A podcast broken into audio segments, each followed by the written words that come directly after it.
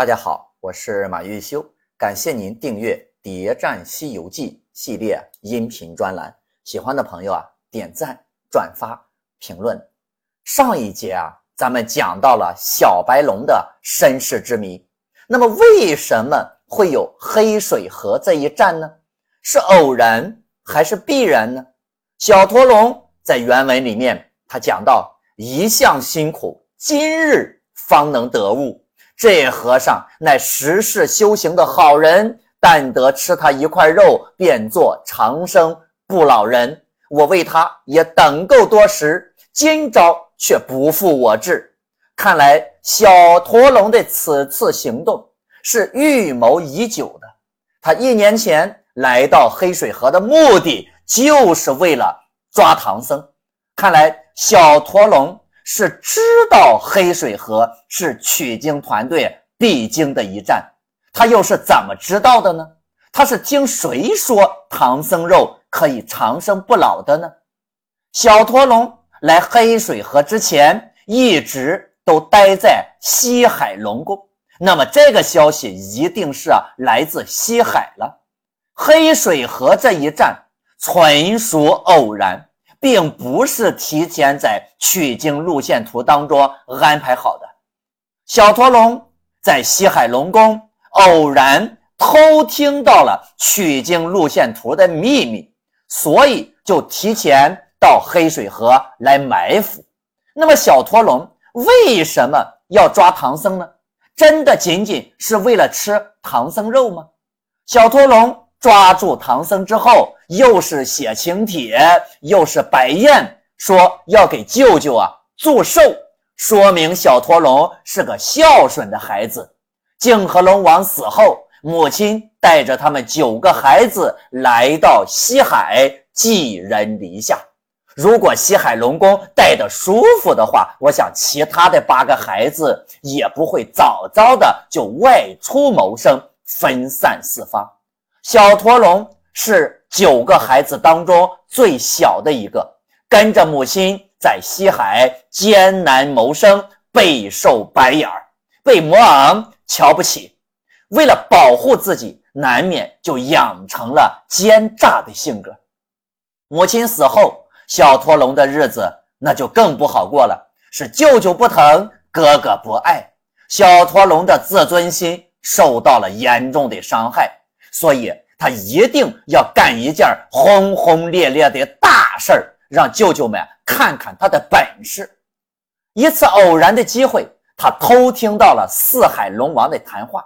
小驼龙仔细分析了一下自己已经掌握的情报，拿出地图一看，如果取经团队的下个目标是车迟国，那么就一定会要经过黑水河，所以。他主动提出来要到黑水河驻守，西海龙王哪能晓得这个小驼龙心里的小九九啊？就让他去了。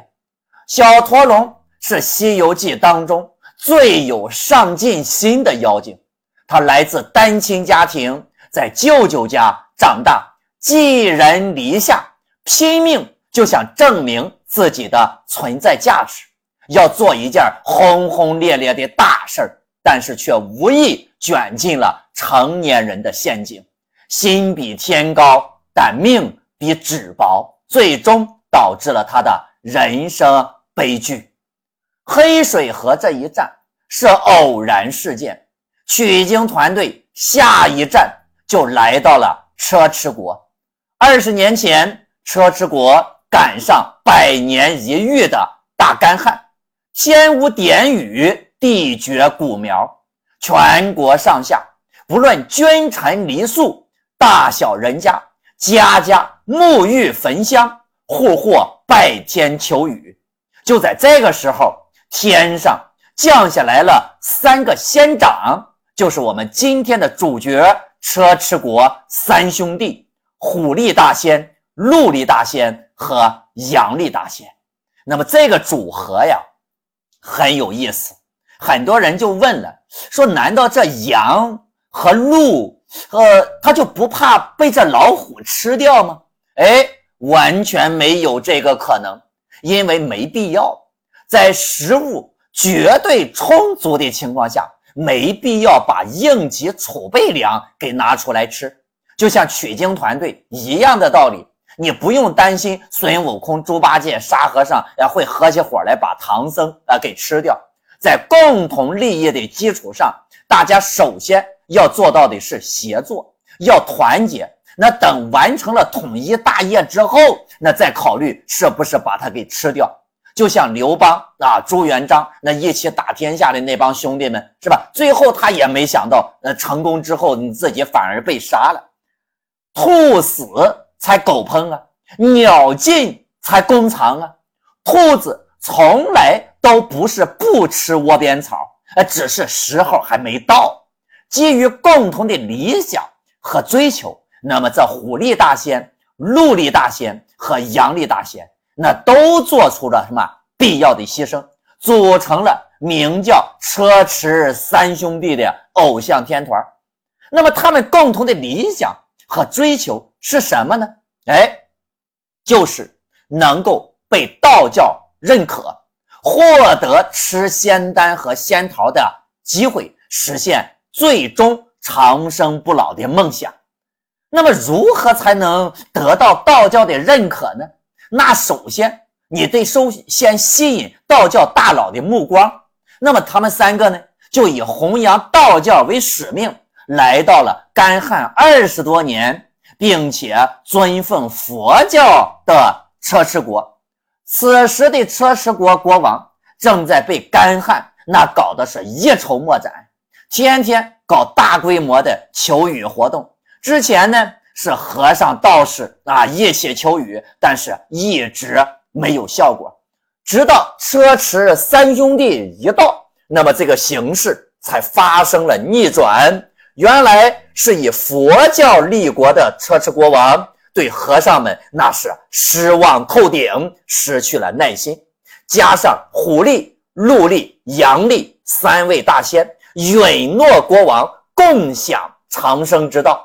国王呢，随即就开始在他的境内驱逐和尚，尊三位道教的大仙为国师。之后的事儿，大家就都知道了。朝廷恼了和尚，说和尚们无用，就拆了他们的山门，毁了他们的佛像，追缴了他们的度牒，不放他们回乡。为了彻底的铲除和尚，国王呢？还特地出台了一个政策，什么政策呢？说各府州县、乡村集店都有一张和尚图，上面是御笔亲题。若有官职的，拿一个和尚高升三级；没有官职的，拿一个和尚啊就赏白银五十两。切莫说是和尚，就连那些秃头的、毛稀的，你只要看着长着像和尚。都难逃法网。说句公允话，把和尚变成奴隶的，并不是车迟国的这三个妖怪，而是朝廷，而是那个国王。不过现在呀，这么做也正随了啊这三兄弟的心意。那么这个国王对和尚越狠，说明呢，他们三兄弟对道教的信仰那就越真。三兄弟呢？抓了很多的和尚来盖道观，就是希望三清能够感受到他们对道教浓浓的爱意，希望三清每天呢能够下来视察视察，对吧？起码呢也能赏赐些什么金丹圣水呀和长生不老之法之类的。可是这二十多年过去了，不但没有等来三清，却等来了另外的一支团队。就是，取经团队，取经团队来到车迟国的时候，遇见几个道士正在监视一帮和尚建道观。孙悟空随即就打死了监工的这几个道士，解放了和尚。奇怪的是，经常念叨不要杀生的唐僧，这一次竟然没有因为孙悟空杀人而念紧箍咒惩罚他。可见和尚们的遭遇的确很悲惨，就连唐僧都觉着这些道士们呀死有余辜。这么看来的话，这些和尚那是不是就应该是受害者呢？但真相真的如此吗？大家注意到没有？佛教在车迟国的统治地位是一夜之间崩塌的，几乎没有遇到任何的反抗。车迟国上上下下对于和尚的厌恶，此时应该是早就达到了高潮。对铲除佛教、灭掉和尚，已经从上到下都达成了共识。三兄弟啊，到车迟国来创业的成功，可以说是天时地利人和。那么和尚们究竟做了什么，才让车迟国上下对他们如此厌恶呢？那肯定不会是单纯的求不来雨这么简单的事儿。大家知道，车迟国从上到下一共有多少和尚吗？一个做苦力的和尚，那告诉孙悟空说，到处捉来的和尚一共有两千余众，到此熬不过苦楚，受不得熬煎，忍不得寒冷，服不得水土，死了的有六七百，自尽了的有七八百。只有我这五百个不得死，好家伙，这一抓就抓了两千多和尚来做苦力，咱这还没算那些逃跑了的那一部分。换句话说，这个车迟国至少至少也养活了接近三千个和尚。那么，这个对国家对朝廷来讲，可是一笔不小的开支啊。通过做苦力的和尚刚才的话，我们可以算出来。那么在这期间，二十多二十年时间里面，被折磨致死的和尚至少已经达到了一千五百多。佛教统治地区的车迟国，死了这么多的和尚，如来作为佛祖，却眼睁睁地看着他们死掉而不救。明明能够全部救活，却只选择救了五百人。那很多人问呢，为什么说这五百个剩下来的和尚是如来救的呢？因为剩下来的这五百个，因为活得太过痛苦，也想过要寻死、要自杀，但是呢，却怎么也死不了。具体是怎么个表现呢？说这些和尚啊，也进行了详细的介绍。说悬梁的绳断，刀稳的不疼，投河的呀飘起来沉不下去，服药的呢身安不损。那没办法，只能够在这个世上长受罪了。那为什么这五百个和尚能如此长寿，怎么死也死不了呢？他们呢也说出了其中的原因。那不但自杀。杀不了，而且还长寿啊！原来每天晚上他们在沙滩上啊是冒露安神，就在这儿睡觉。但只要一合上眼，就有神人拥护啊！但有要死的啊，就保准他们呀死不了。按照常理，对这些和尚们来说，那早死早升天呢，这不是好事儿吗？那应该是最好的选择呀。那到底是哪些神人如此无礼，让他们寻死不得，必须得在这苦挨呢？哎，他们不是别人，正是秘密护堂小分队里的那六丁六甲和护教伽蓝。他们还在梦中告诉这些和尚说，要等那东土大唐圣僧往西天取经的罗汉。他手下有个徒弟，乃齐天大圣，神通广大，专秉忠良之心，与人间报不平之事，济困扶危，恤孤念寡。只等他来显神通，灭了道士，还敬你们沙门。六丁六甲是玉帝的人，呼叫伽蓝是如来的人，他们所做的事儿，所说的话。自然，那就是如来和玉帝呀，让他们说的。如来为何只救这五百个和尚呢？只有一个解释，那就是如来啊，这个佛祖在车迟国就只想保留五百个和尚。可见之前车迟国两千多和尚的指标，那是严重超标了，而且超标了四倍多，不出问题啊，那才怪呢。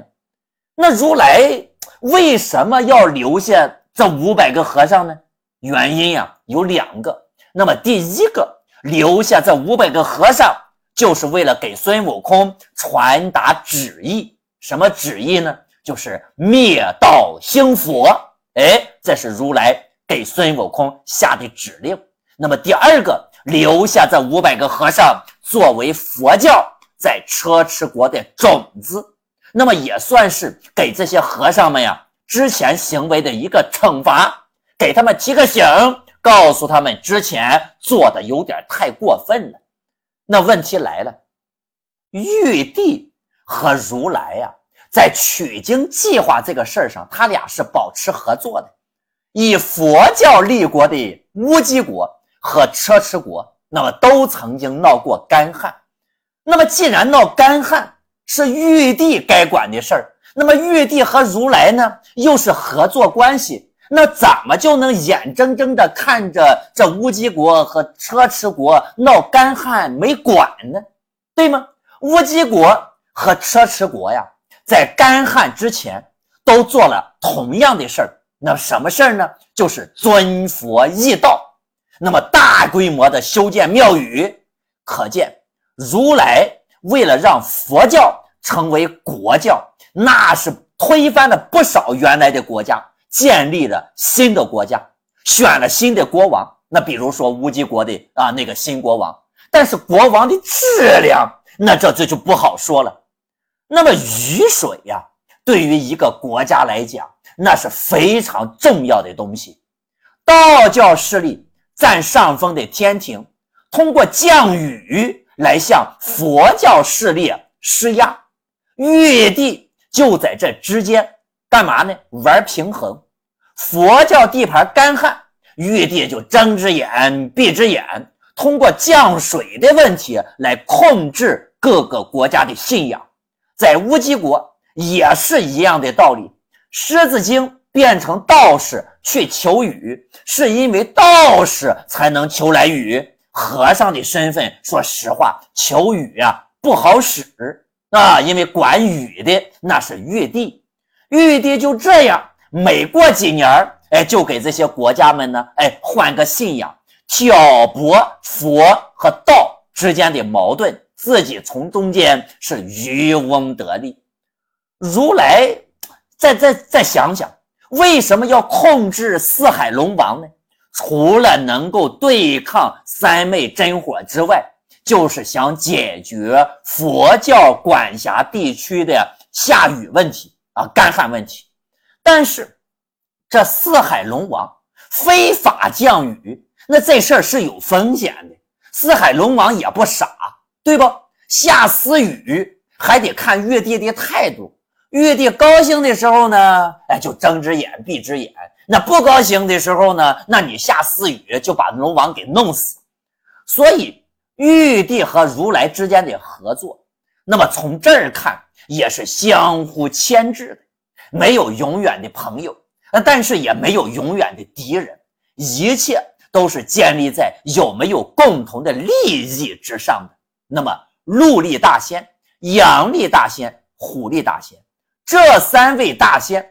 在车迟国费了那么大的劲儿推崇道教，崇拜三清，为什么到最后临死的时候没有三清或者道教的其他人物来救他们呢？哎，这个问题啊，关注我，播放下一集为您揭晓答案。